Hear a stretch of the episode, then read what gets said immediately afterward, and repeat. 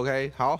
书接上回，好不好？这两集就是要连着一起听。上一集我们刚好讲到了这个，有人就是因为他不是很懂仪器，不是很懂这个怎么样去制作试片等等诸如此类的问题，然后导致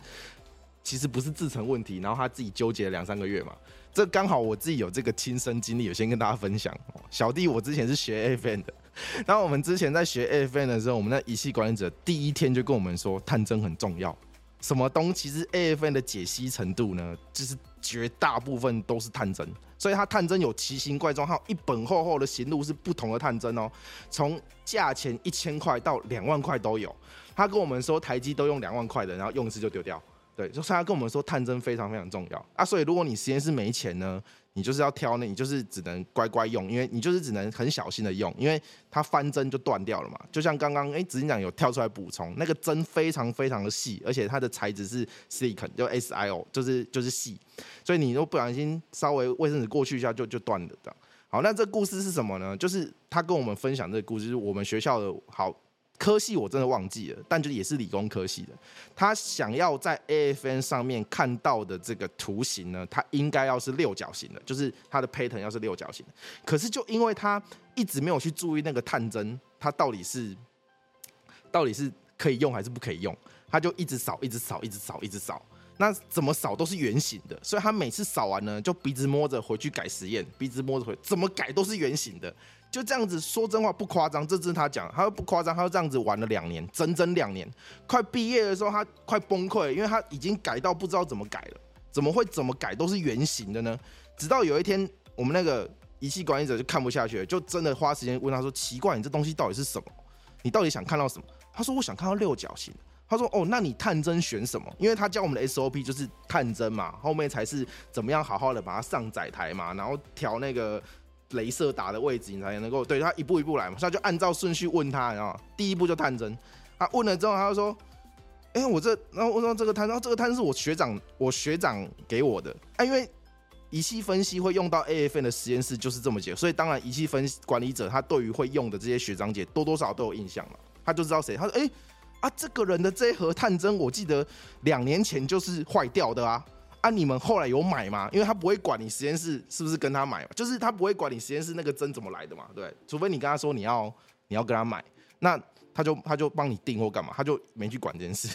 结果他说：“哎，这东西就是我直接从我们学校那边拿来。”他说：“哎，那一盒探针两年前就不能用啦，因为一盒二十个嘛。”然后他就一直换，他说：“那不是不是我们有，因为他有教我们说，如果你要换探针，探针换你要把它翻面贴，你要把。”大家如果知道 AFN 的探针盒，其实它就是一个有一个黏黏的一个细胶，然后会把那个针针尖朝上贴，所以你如果坏掉，你要把它翻过来贴，就你就不会误用嘛。可是不知道为什么这个学长他也不知道，他就再把旧的再给他拿回来，然后再给他乱一次，你知道，就是内讲反内裤正反面穿，你知道吗？他就这样再玩一次，就发现那探针是坏的，然后他就我们那个那个管理者就看就说这就是想要死定了，这一定是。一定是有问题，他就直接开了一个新的给他，他就反正就算他的嘛，那个钱就算他的，一扫出来六角形。他说那个学长就我们的学长啊，他看到那他不不知道怎么讲话，他看到那边，然后不知道发生什么事，因为他在这两年试了所有能够试，然后被他指导就是骂到臭头，然后大家都不知道怎么办，他同学也不知道怎么办，他学长没有人知道怎么办，然后就让他这样玩了快两年，快毕业了，然后最后就因为扫错那一张图，就让他毕就就毕业了。就是，所以他那时候还问我们说，就是如果你真的不会，你要问。有些东西就是你一直一直瞎做，嘿，还是幸运说那那个时候我们那个管理者有空跟他聊天，因为因为大家都真的知道，管理者是不会在你旁边看你做实验的啦，对不对？不可能啊，除非是他今天伪测，你今天你今天就是东西要给他测，他就帮你测完，然后就走掉，因为他还有一堆校外的 case 要去处理，或者是他还有一堆呃可能企业跟他合作，他帮他帮他扫八分，因为。大家不要小看仪器管理者，那有的都是在业界工程师跳回来做事情的，真的真的。我们那个就是之前在台插电哦，不要讲台台插电有两间，自己猜。之前在台插电上班的工程师，他也是觉得说，哎，我他比较想要投入时间在这种研究方面，所以他就报了我们学校的那个就是招考了，他就考上了。这样，好，这是题外话。所以他就就真的是那一天有空就就待着。所以自从他也因为那一次之后，就上课的那个课纲就改了。就变成第一天只讲探针，第一天就只讲探针，那训练课程就三天，他第一天只讲探针，他为了就怕说这是遗憾，你知道吗？差一点就毕不了业了。所以我觉得仪器分析课还有一个美感，就是呢会教你怎么样好好的做试片。这在 AFN 上面，AFN AFN 如果大家知道，就是电子显微镜有三台啦。然后我们最常我们在原站这里最常提到的是 ACN 跟 TM，那还有一台是 AFN。啊，差别就在于说，AFN 是可以在空气环境中去做使用的，因为它不用抽真空，它就是靠分子间作用力去侦测它表面的形貌，所以它可以测一些生化相关的一些的的一些 sample，因为它有些东西它不能抽真空啊，那不能抽真空，它又想要看它表面发生什么事，所以 AFN 就很好用。对，这部分就是我的小小补充啊。我觉得如果大家有这个机机会。真的应该来学学这些东西，因为你如果真的只是因为你的试片制作导致你的实验做不出来，我觉得这是一个很冤枉事。然后呢，在我说话的过程呢，我们执行长已经就座了，我们就请他来分享分享，在这他教学这二十几年来，带了无数的研究生，指导了无数篇的论文，我们这种乌龙事件跟他想要跟大家聊聊的东西，好了。对，我我们今天就负责来聊这种乌龙事件，这样，呃，讲个故事给大家听。AFM 的故事，原子力显微镜的重点是什么？重点是，当你下探针之后，探针会接近你材料的表面的时候，你要设定它之间的电压差是多少。所以它到达那个距离有固定的电压差之后，它就自动停住。停住之后，你就可以设定你要扫直线还是扫怎么样的轴轴。所以当你开始扫的时候，你旁边是你的 grain。所以当它设定的这个跟表面距离的电压差之后，它开始扫，扫到前面有一座山，它就要急拉，跟飞机一样急拉，维持住五伏的电压差。所以急拉急拉急拉急拉到最上面，哎，你下来它就跟着你下来，所以它可以扫出表面的形状。哦，那如果说你现在的这个这个 C 康的这个头是缺角的，你在扫的时候呢，你得把揪回灰，因为前面就一座高山，可是怎么样？可他看过去的时候呢，那个影像是雾的，所以他就会直接撞上那个高山，就把那个你的圆锥的头那个探针头给撞断了。然后突然发现，哎，没画面嘞，哎，恭喜你，哦，那个本来的针有问题，所以撞断了你要高兴，没撞断你要哭，好吧？哎，OK。我曾经有一个学弟很可爱，有一天呢就去找找照那个 FM，FM 通常机台不会摆在高楼高楼层，为什么？因为你我刚刚讲给你听了嘛，它是那个探针跟表面要维持某个电压差嘛，所以那个很微妙啊。所以如果你的地稍微震动一下的话，那个针头就插到了你表面嘛。所以它通常在哪里？它通常在地下室。哦，哎啊，这个地下室也很可爱啊。这个地下室呢？最好旁边都没有大货车经过嘛，哦，所以我们以前就有个学弟很可爱，特别跟技术员说，我半夜两点半要去做，哦，因为半夜两点半的时候，外面卡车没有卡车在走动，哦，所以地不会震，这样，所以他就很高兴的哈，半夜两点半的时候，总共准备了五个那个那个前面的那个 sensor 那个头，然后就进去开始做，然后进去开始做的时候呢，不知道为什么前一个做的人呢。没有把他那个四边角的那个那个防震的那个位置给调对，所以他就斜一边，所以他花了半个钟头在调那个。哦啊，调调调调，哦，终于好了，已经三点多了。三点多之后准备 loading 自己 sample 的时候，开始下去的时候，发现他带了三根针，第一根针下去歪，学长公黑起歪，不可以用，好吧？再把它升回来，准备第二根针再换。第二根针下去的时候，应该是歪的，应该是断的，那个头没有长好。所以那个他马上就损失了两只头，那个头就是原厂买来就没有长好的，OK，哎，所以赶快立马换第三只头，换完之后准备下去，嗯，要开始了，上面开始震动，呃，看表，早上五点半了，货车来了，呃，所以他就不用做了，那升起来，看回来了。所以你不要以为 AFN 很好玩的，AFN 有时候让你哭。我跟你讲，嗯嗯，对我们 AFN 就是放在，就是真的，它就是要放在一个周围要有吸，还要有吸音棉，因为他就怕你讲话干嘛的去影响它。然后它底下就是刚执行长说，你要调，你要调它那是不是水平？不然的话，你如果走路晃动，因为它真的很小啦，就讲，因为你用机台设定你没有感觉，可是其实你看它那个尺度，那它是用它是用步进马达呢，它不是用那个它那个不讲就是那种齿轮动一点点，它就会它你可能要动很多圈，它才会下去一点点那种很精准的马达，所以它这一台是三四百万起跳的，就光那里面的配件就三四百万，所以它那个 AFN 呢就是非常非常精细的东西，所以它。通常不太会有，就是如果你要测，就是为什么我刚刚说那个我们仪器管者也不会在那边晃来晃去，就是他觉得说不要增加你的那个误差啦。那有时候有些包含就前面有人乱调啊，你要花一堆力气把它调回来，所以这个这个这个就很痛苦。所以你有没有有没有学弟妹，就是或者是你现在在做研究的时候，就是有遇到，还有遇到这种就是因为你不是很懂仪器，然后就出包的状况。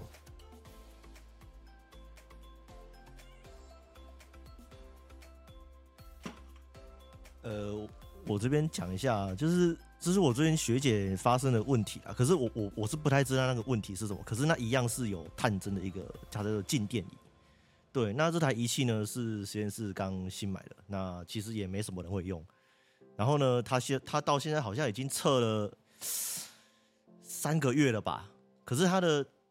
那个就是一直不是很稳定，所以他就一直不确定说他这个到底该怎么，因为他是用。手去抓一个那个探针，然后下去测那个材料表面，然后看它那个电位是怎么样。然后他每次测出来呢，都跟那个论文还是什么都差非常多，所以他搞到现在三个月都还没有解决。所以我不太清楚他这个状况是怎么样，他是不是又误解了什么之类的。这个听起来很像四点探针啊，四点探针不是很贵的仪器啊，也不是很准的仪器啊。所以执行长他本来就是一个不准的仪器，没有。如果你把它调好，然后你把它设定到了固定的位置，它测片电阻还是有用的，对啊。可是测片电阻是要技巧的，嗯，要有技巧。这个东西不是说你把它玩一玩，它就就好像很好用。它是一个很便宜，要靠技术的仪器，这样。啊，在仪器分析的逻辑里面，其实。这个这个硬要讲，好像也不是什么大家不懂的东西，但我觉得是很多人会忘记的东西。就是如果你像刚刚你如果有发现警长在讲 AFN，他在讲什么？他第一个就先讲这个东西是怎么测数据的。如果你不懂这一个仪器是怎么去测数据的，你真的就是傻傻听你硕二的学长他说什么就是什么，然后其实根本就不符合你的实验，或者是根本就不符合你的。研究就我们讲制成嘛，就是不符合，是不合用的。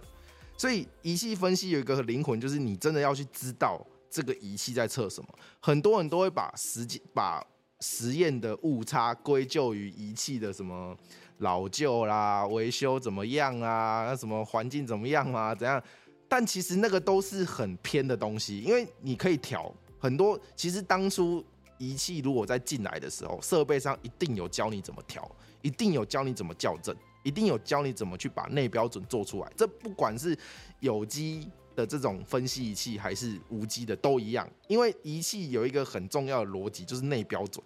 跟你要测什么，就是这台的极限在哪里。所以有些你看 paper，他会写说这一台你只能测哪，哎，有吗？你有看？大家有在看 paper？你要知道它后面那个附录写说它会用什么仪器，是什么型号，然后它的 range 测试的 range 在哪里，然后它使用什么条件，他会把它写得很清楚，因为它就是在这样子的设定底下去测到这个数据，然后在它的实验的流程里面，他重做了两三次，都测到这个数据，就是表示他这样做是对的，有在线性，所以他才可以发 paper，才可以去给大家讨论。那我觉得很多研究生，甚至他到了硕二，他都没有搞清楚这件事。他从来没有去搞清楚，他现在在测这个仪器，他的这个测试的范围是不是他的 sample 可以用的。甚至他在设计实验的时候，是从来没有想过这个问题的。反正 IR 嘛，搞歪歪的，沿沿片搞懂了的的乌啊，对不对？然后就发现奇怪。指纹区怎么会每次都不一样？你知道吗？不然就是奇怪，明明全反射也做了，反射式也做了，吸收式也做了，照理说应该是同样 pick，为什么我反射式跟吸收式就是不一样？所以这些东西就是你在学仪器分析的时候，你一定要想办法去拿到它的使用手册，或者是说你在看胚的时候，你看到这一张图谱，你要去看它是什么样子的设计条件。再来去想合不合你的实验逻辑，不然你就会瞎打，然后呢瞎解释，然后最后就是看得到的你就讲，看不到的就呃不是很明显的就当做没看到，不会解释的你就重打到你会你可以解释，这就是其实很多这其实就是这不能说是秘密吧，这个其实应该。你随便装一间实验室，应该每一个人都是这样子做的，因为你没有，你会说啊，我没有时间去看啊，其实没有时间去看，你在平常看配的时候你就知道。所以像我们以前如果是遇到要伪测，其实伪测你就知道不能给小，因为如果尤其是你是送什么那个国那个会议中心嘛，对，那个主客那边的，或者是什么同步辐射中心嘛，干嘛？你如果送那种比较高阶仪器，这种国家级的机构，他都会叫你填表，你知道吗？他跟你说你是什么样子的材质哦，你有可能有有机材料可以选，无机材料可以选。然后会他如果更低调的话，他可能会叫你写说你是你是单层结构还是多层结构。再就是你想要打什么样子的波段，你想要看到，或是你这个 sample 要做什么样的前处理，那有没有需要你里面有没有一些溶剂在里面？就是他就会根据这些仪器它的使用规范给你一张表，你就只能乖乖写。为什么？因为你只要写错了，到时候打不出来，或者是你当把东西搂进去，那一台爆掉了，你们实验室就那一年不用再进去打了，你知道吗？所以那个这种仪器分析哈，要严谨是真的可以很严谨，那个比打车可能比军中可能不能讲，就是。这跟军中在点检这些设备的那种那种严格程度是一模一样的，因为你如果打错，你出来的的数据解释可以完全反过来，所以才会说仪器分析课其实大家真的都被我们不能讲学校的错，可是他因为他的编排是在你要想反过来想，他为什么编排都在大三大四？因为他会觉得你要学完前面的东西之后，你再去碰仪器分析嘛。可是大家又因为你没有那个时间去。去真的深度去 review 这些东西的时候，他就变成只能学一个动作一个动作一个动作去试。对我觉得这蛮可惜的。大家之后有机会还是要深入的去把仪器分析学好。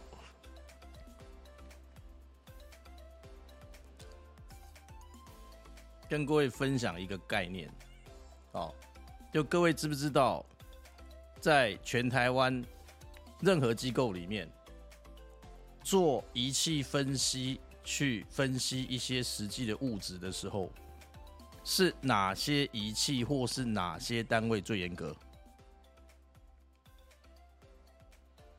想想看，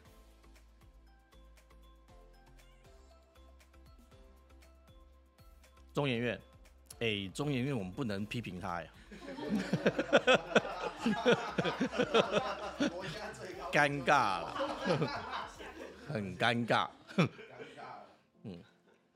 哦，我直接告诉你我想讲的，好了，好吧？哎，我们要讲的不是不是不是那个，我们想讲的是，比如说你今天操作一台 FTIR，或是你操作了 HPLC，你做出来的数据呢，是要拿去让环保署依据你的实验结果看人家罚单的，那你能不能乱做？你你懂我意思吗？所以这样子的实验室会被环保署要求，你这台仪器每隔多久之后就要去做校正，要记录；每隔多久之后就要去干嘛干嘛哦，然后做记录。所以这个被环保署称为 QA、QC。OK，所以只要 QA、QC 认证过关的实验室，它就可以检测环保署指定的污染物的 sample。进你实验室测测了之后，它可以当做法律的依据。否则，以我们现在实验室乱做实验的状况，开玩笑啊！我们再讲另外一个笑话，也是相类似的笑话。OK，哦，这个是新闻查得到的。哦，我们有个县市是在台中的南边，这样，他的地方政府曾经干过一件很好笑的事。哦，就他的环保局呢，去采样了某个农地。然后采了农地之后呢，发现它的镉污染是一般的一千多倍，哇，吓死！当场开罚单，这样，OK，哎，然后呢，那个农地主呢就觉得很纳闷，我每一年都在这边种稻，每一年都在这边种稻，也没有人给我偷到东西，为什么我今年我去年还正常，我为什么今年镉污染会严重成这样子？OK，对啊，哎，所以他觉得很纳闷，很纳闷，很纳闷，去找立委，啊，找立委的时候，立委就去找。环保署嘛，叫环保署派台湾检验所来检验啊，所以台湾检验所重复来取样了之后呢，回去检验说啊就正常啊，这样，所以是谁的错？地方政府环保局做实验做错，这样，这样这样你懂意思吗？所以台湾最关键的一些仪器都是要 QC QA 的。都是环保署要硬要你做研究，去做一些机器本身的一些保养的，所以他其实花了很多钱在这种地方。所以如果你有去学过这一套东西，他怎么要求你仪器要怎么保养，要怎么样怎么样，你有这个逻辑，你们实验室的仪器绝对是保养的很好的啦。哎，你要干嘛？他连电子天平都要求你多久要校正一次，多久要叫人家记录看是谁校正的，干嘛干嘛？他这么严格哎啊，多久之后要送去校正的？不是你自己实验室校正的，OK？不然怎么当法规啊？所以不要再相信实验室什么保养都不做，然后你数据是对的，可以吗？OK？是吧？这是没见过世面哈。对，跟各位分享分享好吗？OK？我们要有视野，好吧？我们要认知到世界上发生什么事，好吗？OK？我觉得执行长分享的就是，其实真的有在做，真的有在进研究所，就真的知道。刚刚那一段话在讲什么啦？因为真的有很多实验室是没有在是没有在管仪器怎么样的，你知道吗？他反正你就东西搂了进去嘛，反正有套装软体被光给他拉一拉嘛，不是吗？不然就是什么去背给他按一按嘛，除杂讯按一按嘛，你就按照那个 SOP 先点这个，再点这个，再点这个，就这样。那他如果超出这个可以解释的范围，他就会跟你说重重做嘛，啊，再测一次嘛。对，但其实很多时候是因为我们业界讲，就哎，就讲 PM 嘛，就是你机台 PM 做的非常非常烂，烂到爆，不然就是你根本就没有好好的把标准品怎么配或怎么去调整机台内部的这些数据都没有去学，对吧？而且有时候甚至他可能也那个联络方式也不见了，你知道吗？所以你不能说实验实验室，你不能说你们学，就这你就可以明白为什么学校教授都会跟你说，其我们的实验室仪器可以测。但是你们的某些学长姐就会说测不到，落差在这里，因为他买来的时候是好的，测的时候也是好的，因为是他买的。那他可能刚创实验室的时候呢，还自己跟着去看怎么去怎么去调整，都是对的。那就后面就一代传一代，就一代不如一代嘛，对不对？有些东西就砍没就不讲嘛，那，有些东西就为了要过，他就给他修一修嘛之类的，不不知道，所以就慢慢慢的这些东西就不见了。所以大家哦，如果之后仪器分析课真的是有遇到一些问题，真的来跟我们专业的这些讨论，大家都会告诉你，说不定我还告诉你，哎，照理说东西应该藏在哪里，你去翻一翻。因为大家藏地方，大家藏东西的地方都类似，都类似啊。不然就是去把学长姐的笔记翻一翻，你就知道他是他调了什么东西，对吧？还有另外一个就是我最常听研究生的说的一句话，就是礼拜六在 seminar 的时候跟老师报告，跟早教授报告。啊，我都按照学长姐的那个 SOP 操作啊，啊，就长这样啊！我这句话真是好笑啊！为什么？因为 SOP 里面没有告诉你要去保养机器啊，所以你按照 SOP 做了之后，答案怎么会对呢？所以你看这种概念，这种 sense，你如果自己不了解仪器本身的原理，你就对这台仪器完全不熟悉。所以不要进去之后当一个操作员，只会 SOP，好吧？对吧？这真是一个蛮好笑的逻辑，好吗？延伸到以后工作啦，这我们可以在另外开第三集。这制程工程师可以不懂机台吗？对不对？第一天就会告诉你，嗯，智能工程师要懂机台。对，这这这这这东西，又是一直延续下去的哦。这绝对不是说你今天在研究所学到了啊，我之后进了业界，我就是一个不是完全完全不是这个逻辑。所以以前学长姐啊进公司之后啊，学长姐跟你说，有机会去现场看看，跟着设备修设备，你就会了。跟着设备修设备，你就知道我们这一笔数据为什么会乱跳了。不然就是趁厂商进来修的时候呢，能去看就去看，能去问就去问，反正听不懂你也给我问，这样问几次之后，你就知道为什么我们那些问题会跑出来，你就知道什么东西是真的 issue，什么东西其实是假的，你应该去找谁。哦，这个我们可以开之后，我们就都找工程师，然后来聊这第三集。好，我们今天谢谢学弟妹，还有我们的工，还有我们这个同学，还有执行长分享。那我们今天这一集 podcast 到这边，谢谢大家。